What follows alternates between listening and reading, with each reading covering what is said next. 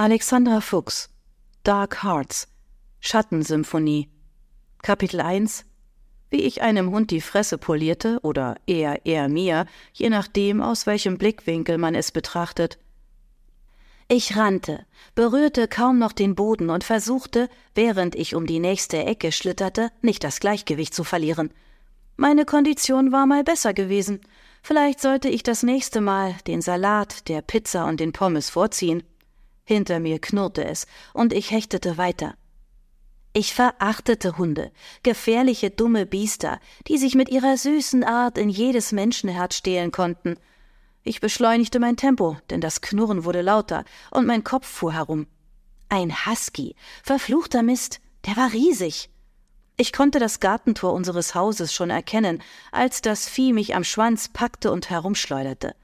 Ich landete auf den Füßen, fauchte und rannte weiter. Blöder Hund. Er spielte mit mir, das spürte ich. Hätte er mich verletzen wollen, hätte er dazu die Chance gehabt. Das Katz und Maus oder in diesem Fall das Katz und Hund Spiel machte ihm Spaß. Mir normalerweise auch. Nur heute nicht. Heute war ein beschissener Tag gewesen. Und das der krönende Abschluss, die Kirsche auf der Sahne sozusagen. Schlimmer konnte es kaum noch kommen. Ich erreichte das Tor, schlüpfte durch ein Loch im Zaun und kam schlitternd zum Stehen.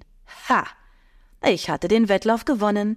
Schwer atmend drehte ich mich um und schaute direkt in rostbraune Augen. Der Hund hechelte und starrte zurück. Der Würde meines Sieges entsprechend wandte ich mich erhobenen Hauptes ab und schritt langsam und bedächtig die Stufen zu unserem Haus hinauf, immer darauf bedacht, meinen Schwanz elegant hin und her gleiten zu lassen. Durch die Katzenklappe gelangte ich ins Innere.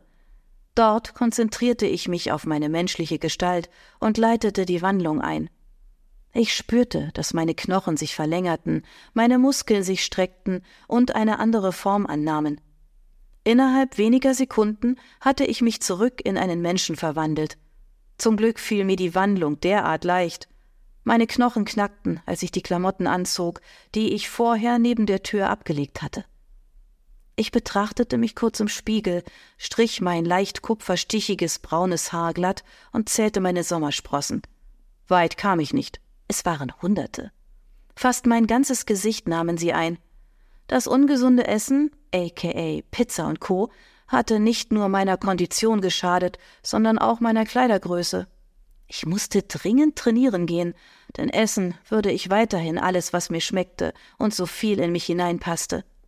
Kleidergröße 42 war für mich noch kein Weltuntergang, eher mehr erotische Nutzfläche. Katharina? rief meine Mutter aus dem Wohnzimmer. Ich bin zurück. Gibt's was zu essen? Immerhin hatte ich beim Rennen gerade mindestens eine Million Kalorien verbrannt. Da konnte ich mir einen kleinen Snack gönnen. Der Sessel ächzte. Steht in der Küche. Komm. Lautlos tappte ich ihr hinterher und setzte mich an den Küchentisch. Sie stellte meine Portion vor mir ab und nahm mir gegenüber mit einer Tasse Kaffee Platz. Willst du auch eine Tasse? fragte sie, nachdem ich die Nudeln innerhalb kürzester Zeit verschlungen hatte. Lieb gemeint, aber ich gehe mich umziehen. Meine Schicht fängt gleich an.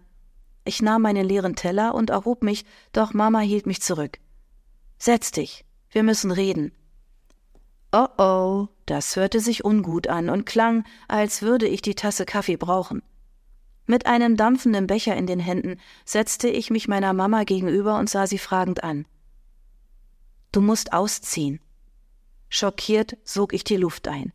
Bitte was? Du hast deine Träume aus dem Blick verloren.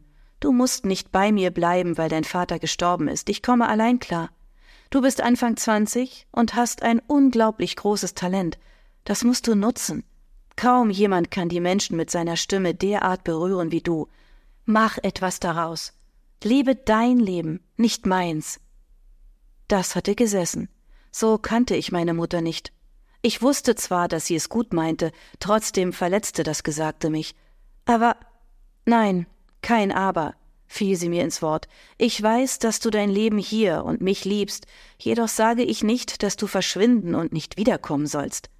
Gehe deinen eigenen Weg, strebe danach, die Menschen mit deiner Musik zu bewegen und die Welt zu verändern. Sei einfach wieder du. Sie strich sich eine Strähne hinters Ohr. Ich liebe dich. Und denke bloß nicht, dass ich dich loswerden will.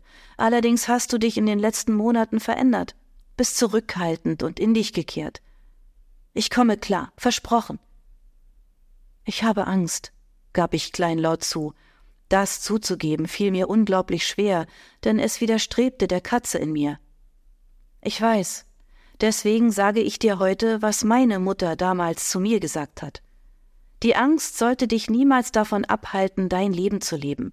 Sie darf dich begleiten, aber nicht lenken. Manchmal wird sie dir ein guter Ratgeber sein, manchmal wirst du sie verfluchen. Doch lass dich niemals von ihr aufhalten, das zu tun, was dir dein Herz sagt. Damals hielt ich das für philosophischen Stuss, heute weiß ich, was sie damit gemeint hat.